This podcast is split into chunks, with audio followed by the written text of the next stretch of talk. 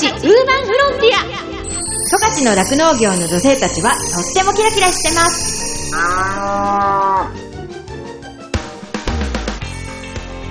広尾町で酪農家をしています。マドリンことカバキまどかです。十勝ウーマンフロンティア。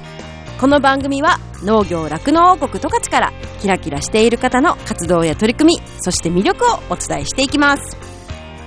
今日のゲストは目室町の酪農家の中島大輔さんです大輔さんはですね目室町出身でえ帯広農業高校を卒業後に整備士の資格を取りに札幌の専門学校に進まれてで卒業後はですね地元に帰ってきて整備士として3年働いていました。実家には23歳の時に実家の牧場に収納されました。でご実家はですね有限会社中島牧場ということでそこでもう牧場に入って16年7年酪農のお仕事をしてるんですけれども現在は代表として酪農のお仕事をしています。えー、大輔さんの牧場にはですね本当ここでしか見られない農機具ですねたくさんあったりだとかあと牛の飼料です。牛の食べる餌はほとんどがもう自家産ということでそういったあのこだわりを持つ牧場なんですよね。そういったお話も今日聞けるかなと思いますし2020年には農場ハサップと J ギャップの認証を取得して安心安全な農畜産物の生産に力を入れています。今日はねそんな大輔さんの仕事からプライベートに至るまでいろんな話を聞けると思いますので楽しみに聞いていただきたいと思います。十勝ウーマンフロンティア。この番組は JA 広尾北海道酪農のサポーター日展配合飼料公園のゼノアック日本全薬工業 JA ネットワーク十勝。十勝ごちそう共和国。以上の提供でお送りします。日展配合飼料は酪農家の笑顔と乳牛の健康のためにこれからも北海道の酪農をサポートしていきます。人も動物も満たされて生きる喜びを。日展配合飼料。動物未来見つめる広がるゼノアック日本全薬工業は動物が持っている未来の可能性を見つめ見出し動物と人間との関係が今よりもっと輝かしく素晴らしいものに広がっていけるようチャレンジし続けます。十勝ウーマンフロンティア。十勝の酪農業の女性たちはとってもキラキラしてます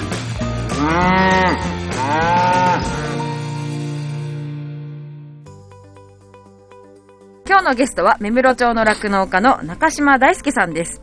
今日はですねあの私と同い年の酪農家としてねいろんなお話ちょっと面白い話も聞けるんじゃないかなと思っていますのでよろしくお願いします。あお願いします。俺んちにしかあんまりないよっていう機会他にもあるんですか？テッターとか。うん。テッタえっ、とね牧草の収穫の時にね使うものですけどね。牧草を散らかす？買った後にこう散らかしてこうね太陽の光を浴びさせるというか乾かすためにこう畑の上で皆さん広げる機会があるんですけど何が違うんですか？他の。幅が今のが17メートルかな。うん。うん。17メートル？約18メータージャックがあるかなそれあのー道路走るとき畳まさるんですか？綺麗に畳まさる。綺麗に畳まさるんですね。それはどこから来たんですか？それはあれ？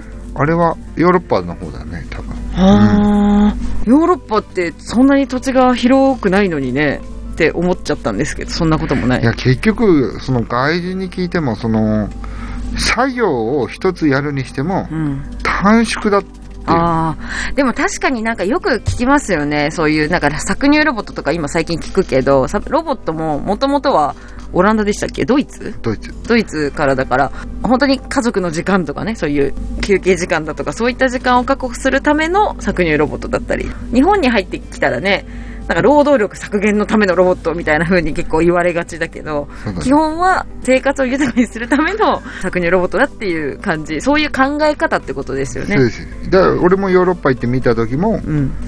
古い牛舎の中にロボットが入ってるうん。ヨーロッパはうん。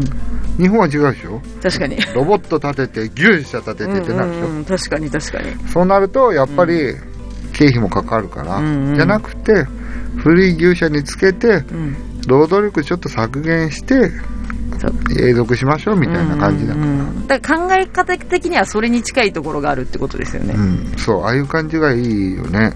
そうですよね。本当に見に行ってそう思ったな。え、どこの国に行ったんですか？オランダ、はい。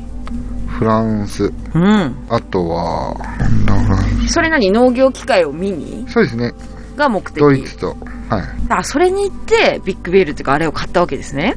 い。いや、買った後に、やっぱどういう風にみんな利用して、うん。どういうのが本当に使い方として合ってるのかうんうんうん。を見に行って、うん。それでそういう、また、その考え方とかそう、そうですね。に、ああ、なるほどと思ったっていうところですね。どの国が自分的には良かったですか？いやもうヨーロッパどこ見ても大体十勝みたいな感じ。ああ、あの平らで、そうです。そういう、なんかこう、畑がこう、パッチワークのようにこうなっててっていう。あの、ほぼ牧草地にしかいなかったから。ヨーロッパ行っても。あ、そうなんだ。でも結構聞きますよね、その酪農が、どの国にも結構あるって聞きますよねう。ん。あっちはもうね、収穫するのはコントラ。うん。畑やるのもコントラ。うん。でも餌は自分家にあるっていうのが主だから。なるほどね、その、一つに集約するとかじゃなくって、そう。コントラってそのね、外で作業する人たちが、全部そのそれぞれのお家でそう。作業して回るみたいそうな。感じ。牧草だけ回ってる家族もいれば、うんうんうん。電動ましか巻かない家族もいるらしくて。何？そうそう作業？そうそれが作業をするのが家族経営でやってる。じゃあそっか、仕事、まあそれこそトラクターだとか作業機とかを自分で持ってそ、うそうそう。で、そのコントラクターという仕事をそうそうして、だっておじいちゃんとか犬連れてトラクター乗ってたもん。はあ。そんな感覚ほんと今日誰々さんの畑の収穫の仕事だ、みたいな感じ。う本当にでもそれが成り立つぐらい、農家さんは農家さんで、自分は自分で生産するってことに特化してるっていうことだったりとか。だから、牛屋さんの、本当酪農家の牧場行っても、トラクターは、ミキサーのトラクターしかないの。ああ、その餌をね、混ぜたりする、ミキサーがついてるトラクター1台ぐらいしかない。あと、ショベルみたいなの、うん。その、ロールホークつけたりするので、うんその1台、作業機ねうんその、その2台しかないの。うんうんうん。本当に。うんなるほどね。まあね、規模が大きくなる酪農家ではあるほど、トラクターの数って結構ありますもんね。その農家さん、今のここっちね、日本はね、み日本の農家さんだと。んそうだけど、あっちはそうかな。トラクターを持ってるのはそういうふうにこう、作業する人っていうか、そうコントラクターっていうかね、そういう人たちなんですね。印象としては、コントラの人が、やってやってるぞっていう感じがすごかったよね。ああ、なるほどね。こんな感じだよね。結構立場的に、そうそうもうそうそう上というか、やっそう。なんか、そういう、やってるんだけど、やっぱりもう、こんな感じも、あるでどんな感じそれ？片手打ちような感じだよね。ああ、そっかそっか。そうああ、なるほどなるほど。俺らがいないと成り立たないだろ、うそう。家はみたいなもうもう、その形が作られちゃってるから。うんうんうんうん。そう。まあ結構なお金もかかりそうですね。だから、展示会もあったから見に行ったけど、ん展示会に来てる人も農家はそんなにいないのさ。ああ、なるほどね。だからコントラうのん社長方だったりさ、うんうんうん息子だったり。あ、そっか。それでまあそっか。コントラでこうやってるけど、人を雇ってる人もいるわけ。そうそうそう。大体みんな雇ってる人トラクターを自分で自前で2、3台とかなんか、な何台か持ってて、で、じゃあ2、3人で作業行くぞって言って行ったりとか、っていうことですね。た。そう。あとはトラクターが土建現場にもあったり。うん。ね。だから土建現場で仕事終わったら、うん。畑仕事に使えるからトラクター使ってるっていう土建会社もあったし、なるほどね。だからなんか何でも屋さんっていうか、その、い仕事が薄い時期に、そその農家の仕事もできるようにみたいな。う。そういうのもあった。なんかそういう体制がこう、まあ当たり前というか、コントラとしての仕事が成り立ってるから、そう。だからなんかすごく流動性のある感じのね、やり方だよね。うん。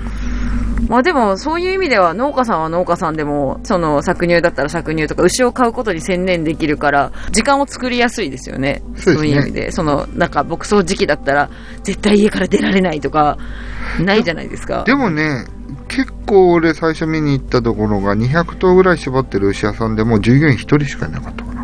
はあとは家族でやってるって。ああ、なるほど。うん。まあでも多分なんか作業もシンプルっぽいけどね。いやでもロータリーパーラーで搾乳するって言ってたけど。まだね、ロータリーパーラー、ロータリーパーラーなんですよね、なんかロロータリーパラ。1回に何頭の牛が絞れるんうちはですか32頭。32頭。え、じゃあめちゃめちゃ搾乳早いんじゃないですか？うん、早いですね。ですよね。はい。そう、牛がね、勝手にこう、テーブルの上に上がって回っていく。うん、中で絞ってくる。外側。外外側で。あそれで人が外側にいて、そうですね。で、ミルカーという機械をつけてって、でもう一周する頃には、牛は搾乳が終わって勝手に出てって自分の寝床に戻るみたいな。いうスタイルなんですもんねそうです。あで、そのロータリーパーラーだったんですね、見に行ったところも。そう、そのところはロータリーパラ建てたばっかのとこだって言ってて。うんうん。あれロボットじゃないの？って聞いたら、うん。合わないと。あー、なるほどね。うん。ロボットなんてもう、っていうのが、両極それ端に。何年前の話ですか？もう10年前。うんうんうん。10年前で、ロボットとロータリーパーラーでもう分かれてた。あ生産性ー。が。うんうんうんうん。多分、日本もそのうち、あとあー5年ぐらいしたら、そういうの出てくるのかなっていうのはありますいや、確かに、でもね、日本だって結構一気にワッとこうロボットも入ったし、で、ロボットも大体10年とか10何年って、そうですね。ね、その、限度というかね、更更新の時期がやってくるから、その際にみんなどうするかって感じうんですよね。確かに。そうか。そう、海外のものって結局基本、まあもううちらからしたら部品なくなったりとかしちゃいますよね。そう、ファックスで終わりだからね。何？この部品もうないですで終わりだから、あ え？っつってなるから、あー、確かにもうちょっと早く教えてよっていうところ早く教えてよっていうかね、え、うんそうなんだみたいになっちゃうでしょ？そしたらおのずと変えなきゃいけないっていううそそう。ところですよね。だから、その更新がうまくできてるというか、うん、あと買うタイミングですよね、それも。そ買って間もなくでそんななくなりましたって言われたら、えーみたいな感じう。いや、ほんとそう。よね。うんうん。だから、絞り、使えても部品がないから壊れたら直せないから。変えなきゃいけないわけでしょ。それでなんかもう、ある意味効率が悪くなってしまう時だってあるじゃないですか。してデータ管理してるから、うん。ソフトもああ、わかる。3年に1回更新しなかったら、うん。もうメンテ終わりますよと。何かあっても見ませんよと。うん。ソフト買ってくださいって言われて、おいくらですかって言ったら大体ね、うん。3桁優に超えてくるから。ちょっとね、一個一個が、まあ、お高いですよね、そういう意味では。ねまあ、それこそこの情勢になって余計ですもんね。ねおっぱい絞るライナーゴムもそうでしょ、うんうんうん。そこ、そこはもう本当消耗品ですからね。うん必ず何ヶ月に一回とかって取り替えなきゃいけないし。そう。確かに。一つ一つがね、まあまあするんですよ。で、だからってそれで古いものばかりずっと使ってると、それこそ、あのね、生産した、そう、生乳にも良くないですからそう、ね。影響出てくるから。うん、なんかそういうね、やっぱりね、ちゃんと吸えないから。うん、牛の病気にもなりますしね。うん、確かに。ということで、そんな暗い話はあんまりしたくないんだけどな。トカチウーマンフロンティで、あ今、一番地にある機械の中で一番好きな乗り物って何ですか？一番好きな乗り物？うん、家にあるやつで。うん、いや、トラクター結構好きだけどね。うん。でっかいのが好きとか？でっかいのも好きだけど、好き。あいや、初めて聞かれたなと思って。いや、基本、牛屋の仕事全般が俺、嫌いでも何でもないんだよね。うん、うん、次これしなきゃなとかさ、うん、うん。次これしなきゃなでやってるから、うん好き嫌いでやったことがないからさ、今、え、でも牧場の仕事もどれが好きって聞きたいですよ。何が好き。牧場の仕事？うん。いや、どれも大切だから嫌いとか好きとかないなと思いながら。ああ、なるほどね。そう。なんかね、もうそうなっちゃってるんだよね。あうんまあ、そうやって言われたらそれもそうだなと思うけれど。これ好きだからこれやりたいなってなくない？え、でも私は搾乳が一番好きです。あ変わってるね。え？大体みんな搾乳嫌だって言うよ。いや、搾乳が一番、だってこの成果が出るところだし、うん。あの、牛の変化にも気づけるところだし、いや、まあね。で、一番お金に関わることだし。確かに。でも、その搾乳が好きだから、一日の最後の仕事は必ず搾乳って決めてるんです。そうなんだ。はい。めんどくさい。え？ひどい いや、でも、いや、結構稀だと思うよ。みんな搾乳嫌がるんじゃないかな。あの、でもうちに来た学生とかはみんな嫌がります。でしょ？うん単純作業嫌がるんだよね、みんな。単純じゃないと思ってるから。あ、まあまあまあまあね。うん。それはやっぱ経営者側だからだ。そういうことなのかな？そう。雇われてる側の人方は、うんやっぱ単純作業でしか捉えてないかそうか。ら。うん。いや、もう一番楽しいと思ってます。自信を持って。すごいね。はい。すごいわ。いや、でもなんか、好きって言われて、いや、なでも今言われて、でも確かになとは思いますよ。そのね、そうそうね、酪農家たるものをね、どの作業が嫌いとか好きとかってことじゃないっていうこともなるほどなと思うから。うん寒い時にね、牛の子宮に手入れるのあったかいなと思う時もあるしさ。あまあ確かに。でもあ、あ夏の暑い時は暑いって思うし、そうそうっていうところですよね。ね、夏はすぐね、腐りやすいから、うん。ね、手よく入れたりするしさ。あー、なるほどね。そうばい菌とか、なんだ？だって難産だったら3日でもダメだからね。何がダメ？夏になると発酵しだすでしょ。中で。あー、牛のね、そう子宮の中でねあー、確かに。もうそうなったら最悪だから、やっぱり。うん。でも、それもそれで牛の状態によって、そのね、胎盤が残っちゃうからってことですね。すごい臭いんですよね、あれね。あれまた、また良くない話しちゃった。そうやって病気にならないように、そうまあそう、中島さんは本当にね、こう、牛の体にいい餌を、そういうのをやって、極力、でもそういう事故ってないでしょ、あんまり。いやー、ない、最近はないかな。うん。でもやっぱそういうのって餌のバランスだったりしますよね。その時の餌のバランスとかで、やっぱ牛ってこう、見た目は全然変わらなくても、そうそうそう。赤ちゃんも無事に産んでくれても、なぜかその後の胎盤が全然出てこないとか、そういうのも結構あったりしますよね。で、すっごいおばあちゃんなのにスルッと出て、お、意外と元気だな、みたいな時もあるし、でも、意外とね、そんなに気にしてなかった牛がいきなり立てないとか、え、冷たい、え、どうしよう、カルシウムみたいな、いうのとかね。うちは生まれたら2、3、3以上したやつはう、ん。全部点滴してる。あ、カルシウム。カルシウムとブドウと糖液全部してる。ああ、うん点、滴も時間かからないですか？もう慣れれば。全然。間違って針コップに刺さって。暴れるから。いや、だから大変そうじゃないですか。えでもやったら、結局は、病気に、結局あの、打つタイミングなんだよね、あれも。うんうんうんやっぱ瀕死の時に打ってあげなきゃ何の意味うん。もないから。瀕死になってからじゃダメなんだよね、うんもう。そしたらもう回復するのに時間かかりますからね。だからもう予防的にやるのもありだって言われてるし。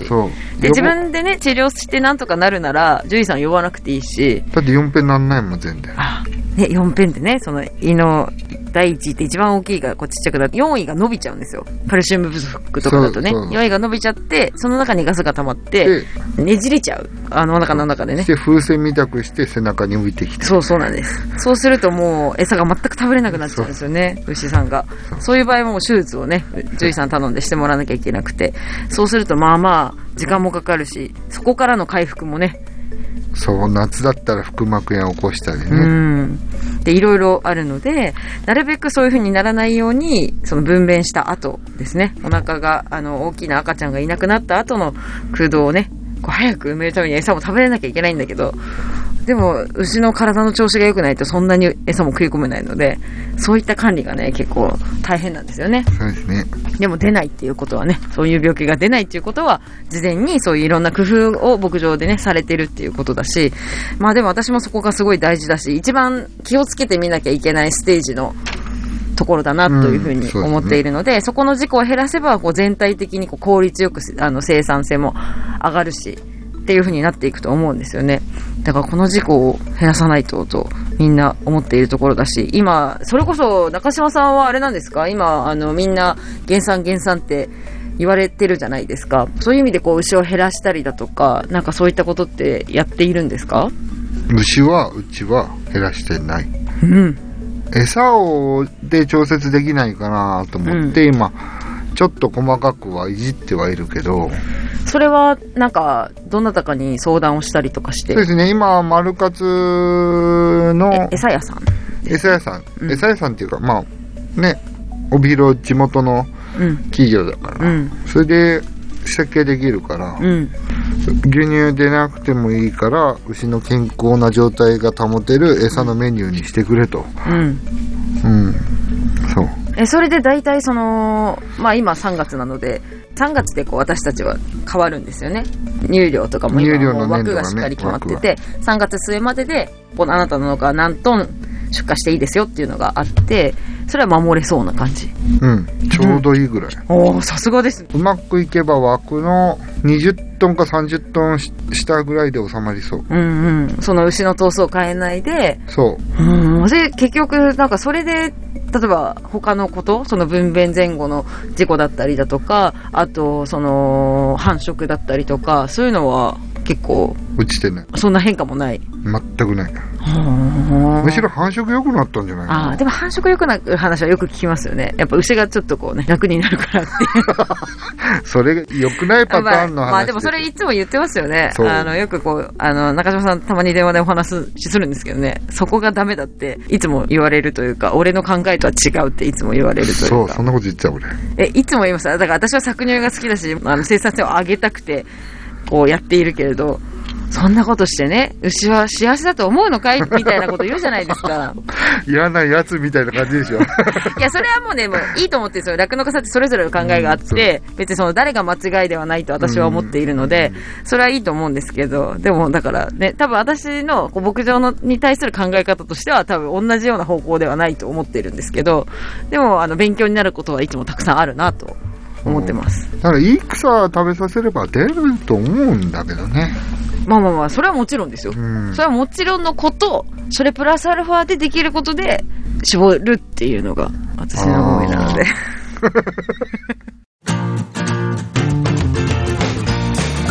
十勝ウーマンフロンティア十勝の酪農業の女性たちはとってもキラキラしてます